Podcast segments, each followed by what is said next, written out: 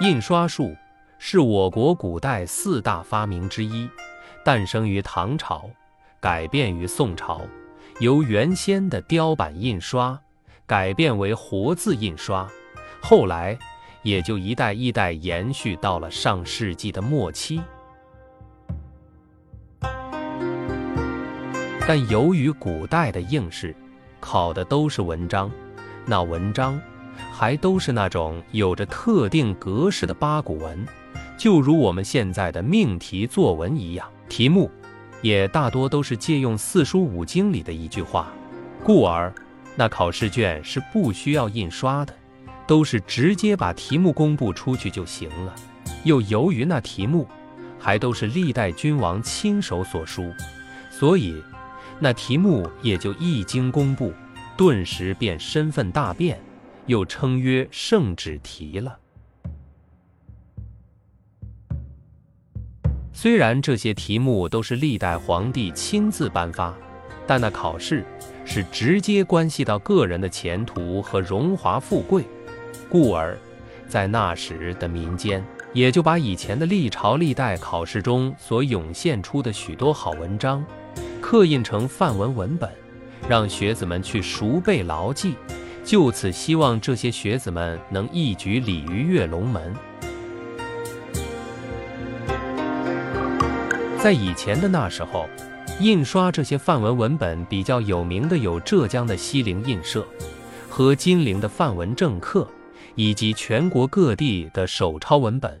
这些文本之所以在当时风靡一时，无不都是希望应考学子们能金榜题名，成为天子门生，从此一步登天，光宗耀祖。虽然这样的人生大事，学子们都会去当做天大的事来对待，来苦下功夫，更是还会不惜重金求获这些范文文本。但由于在古代的那个封建社会，里，普通百姓大多都是生活困难、举步维艰的，能挤进学门的人便也就少之又少了。所以，那时这样的印社也就发展的不太繁荣了。感觉真正的印刷术的大发展时期，就应该还是近代了。新中国成立后不久。由于国家对人才的急需和对教育事业的重视，在上世纪的六七十年代的那个时候，是要求每个家庭里的适龄孩童都要去上学的。先是由各村庄的负责人上报适龄儿童情况，报来的名单上若是有你时，而你没去上学，那时学校里的负责老师还会去你家里去找你。督促你家大人把你送进学校，这样无论自愿还是不自愿，那时上学的孩子也就比较多了，都多到一个村庄里上学的孩子都是成群结队的奔走在通往学校的土路上的了。那时候，农村里的学校里开设的课程也不是很多。在我们的书包里，也就语文、数学这两本书。但无论书本多少，上学是都要考试的。早先的低年级时，那考试还都是没有试卷的，都是学科老师在办公室里，把所考题目或是内容先写在小黑板上，之后再把这小黑板拿到教室里，高高挂在大黑板的那上面那里。这样的考试，就需要我们在那作业本子上先抄题目，再写答案了。这挂在那里的小黑板，此时也就应该是我们的公用考试卷子了。这样做挂在那墙上的考试卷子时，老师们同样也是郑重其事的在那教室里来回踱着步监考你弟。又由于那时的照明设施还不太完善。教室里都是没有灯光的，这就造成了考试时，有时我们还会看不清楚小黑板上面的字的情况。碰到这种情况时，我们还要举手询问老师，把那小黑板上看不清楚的那一行再念一遍，之后再答题。之所以会出现这样挂在墙上的考试卷子，就是因为当时的印刷业也还不太发达，这些书本教材还都是大城市里的签字印刷厂才能印刷出来，像我们这样的农村小学校。是没有能力印刷这些考试的卷子的，没有考试卷子，但老师又想掌握你的学习情况，所以也就只好用这样的挂在墙上的考试卷子来测试你了。这样的挂在墙上的考试卷子也是没有统一标准的，都是任课老师想怎么出就怎么写。是无法做到全国统一的，也只能是反映了这一个学校或是一个班级的学习水平而已。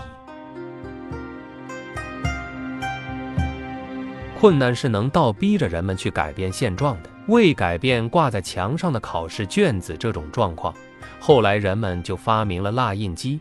那种蜡印机就是把要考的内容先刻在蜡纸上，之后再油墨印刷出来。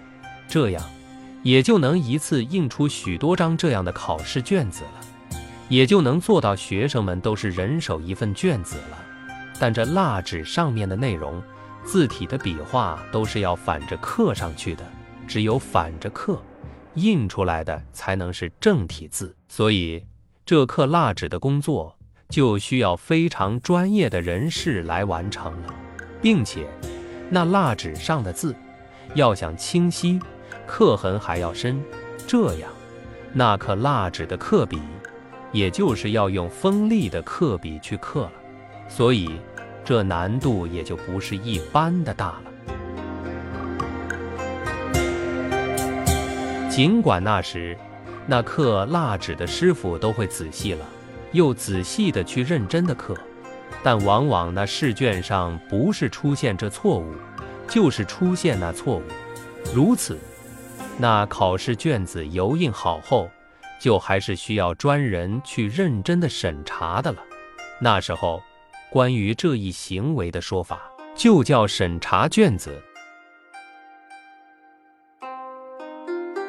这样的手刻蜡纸试卷，起初也还是只有公社以上的教育部门才会有的。又由于那时的交通工具也不是太发达，每到考试了时，各乡村学校的有关老师还要手持扁担，到公社里去挑试卷，挑了来，择时让我们来考。后来随着上学的学生越来越多，各个学校也就都配备的有这样的手刻蜡印机了。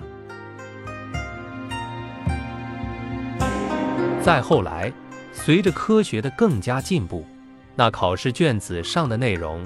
也就不再是手刻上去的了，而是打字机打在蜡纸上地了。那打字机的字定，也就都是签字字定了，是事先按顺序排列好在那里的字定。需要打哪个字时，吸头移动到那个字的上面，那个字便就会被吸起来，打印蜡纸上了。打字时，那打字机还会发出啪的一声响。打字快的人。那响声更还会啪啪啪的响声不断，这样听起来也就很有节奏感了。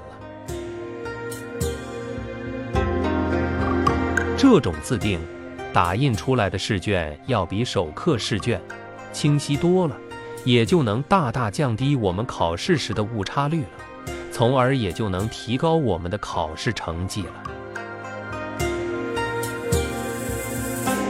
分，分。学生的命根，这句话用在那时的考试上，应该是一点也不为过的。因为那时的年级升级，靠的就是你的考试分数。从低年级升到更高一级的年级时，就是要看你的考试分数的多少。那时候，六十分是及格分数线，超过了六十分，你就能升级；低于六十分。你就要留级，留级在那时又叫做班，是还要在这个年级再上一年学的。若是明年期末考试，你要是还考不过六十分，也就是还要再继续坐班的了。所以那时还会出现同一年级，有的个别学生都要上好多年，也升不了级的状况。为此，我们那时还会不怀好意地叫他“坐班老油条”。那时候，在我们的考试试卷里，还有开卷考试和闭卷考试这两种。开卷考试就是，你可以把试卷拿回家，在家长的帮助下来完成。但那时的农村家长，大多都是些没文化的老农民，看着卷子往往比我们还迷茫。为此，我们还会很多小伙伴聚在一起研究探讨，来完成这份卷子。所以，也就出现了一个村庄的学生们同一份试卷要对，大家都是一样的对；要错，大家错的也一样。这种状况，闭卷考试就是升级时的这样的重大考试了。这样的考试是都要在教室里进行的，老师也还会踱着步来回的监视着你。那时候，期末放假通知书也是这样的蜡印机刻印出来的。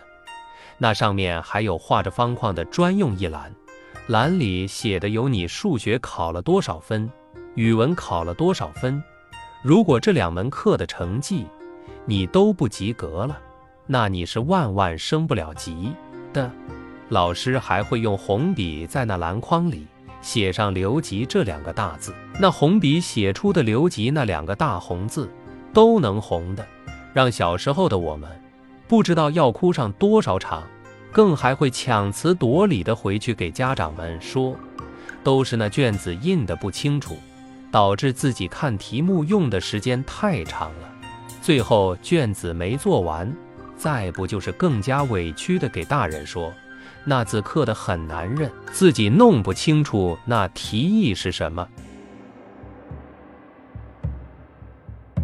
升级了的学生，这时也还会沾沾自喜的一路小跑的跑回家，把这升级通知书双手递给家长们去看，那开心的劲头都能让脸始终挂着微笑。如今。学生们的考试卷也都电脑排版、自动印刷了，那字迹也不但十分清晰，出差错的地方也是几乎见不到的了。现在的试卷若和我们以前的那种考试卷相比，也就是天差地别、不可同日而语的了。又由于现在的学校实行的都是九年义务教育制度了，学生们都是直升了。留级坐班的现象也便就不存在了，学生们就再不需要找理由去搪塞家长了。看来“坐班老油条”这句话的意思，只有那时的我们方能心知肚明的了。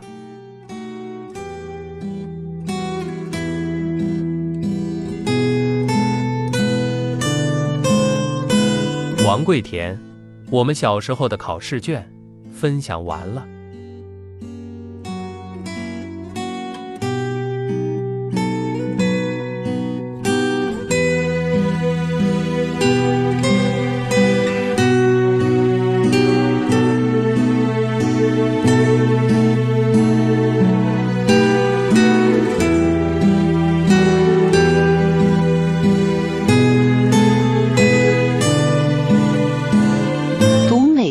品人生看世界，打开心灵的锁。小伙伴们，下期再见。